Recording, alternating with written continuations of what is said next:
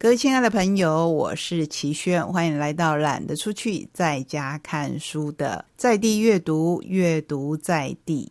一开始要来跟您介绍一本热腾腾的好书，由亲子天下出版，作者是我的好朋友陈玉茹，他所写的《跨越极地山海间阿拉斯加五十二日自驾行》。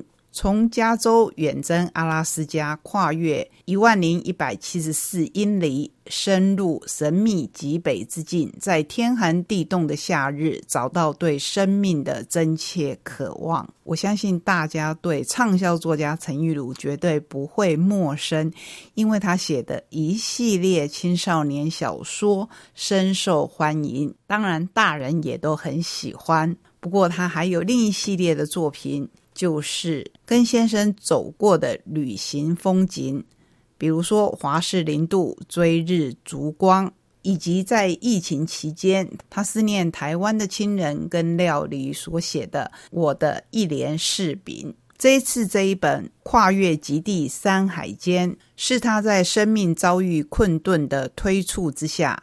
与先生打包旅行，开着越野车，载上野营装备，一路向北，在寒冷的八月夏日里雨中扎营。眼见冰河不断退缩，与棕熊擦肩而过，看鲑鱼洄游产卵。踏上蛮荒开垦的古道，摘采调捕大自然给予的蕈菇与渔获，在这五十二日的长征当中，疾病与药物副作用从未远离，旅行也非恒常顺利。但他庆幸，至少自己在前往阿拉斯加的路上，在完成愿望的途中，即将带回日后甜美的感动。这里面有非常魁丽的照片。但是更感人的是玉茹对生命的热爱。我跟他一样走过癌症的治疗，所以我很能够明白他所说的：“我没有无止境的以后，我有的是现在。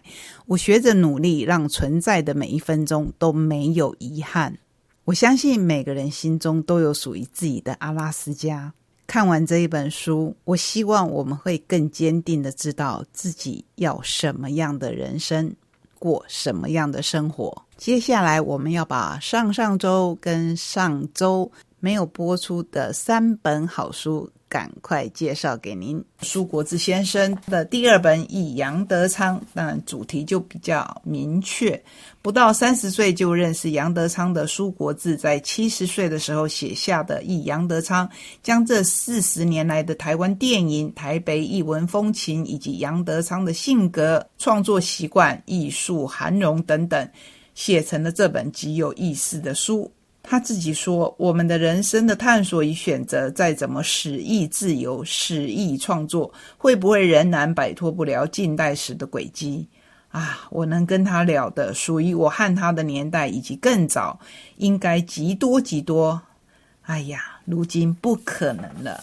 原因之一，当然是因为杨德昌先生已经离开。可是。”他的电影留了下来，在这本书当中，你可以看到苏国志先生眼中、笔下以及他交往过的杨德昌，让你更认识这位导演，让你更认识他的电影。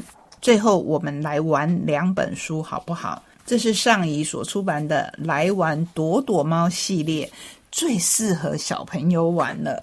可是我自己也玩得不亦乐乎。一本是小牛，一本是小鸡，这两本都有十个滑叶小机关加一面镜子，由卡蜜拉·瑞德跟英格拉亚·瑞尼斯所合作，真的是很感谢他们，因为好好玩哦。这个硬壳书呢，一打开小牛这一本，你会看到两根玉米梗，然后就问你谁在玩躲猫猫啊？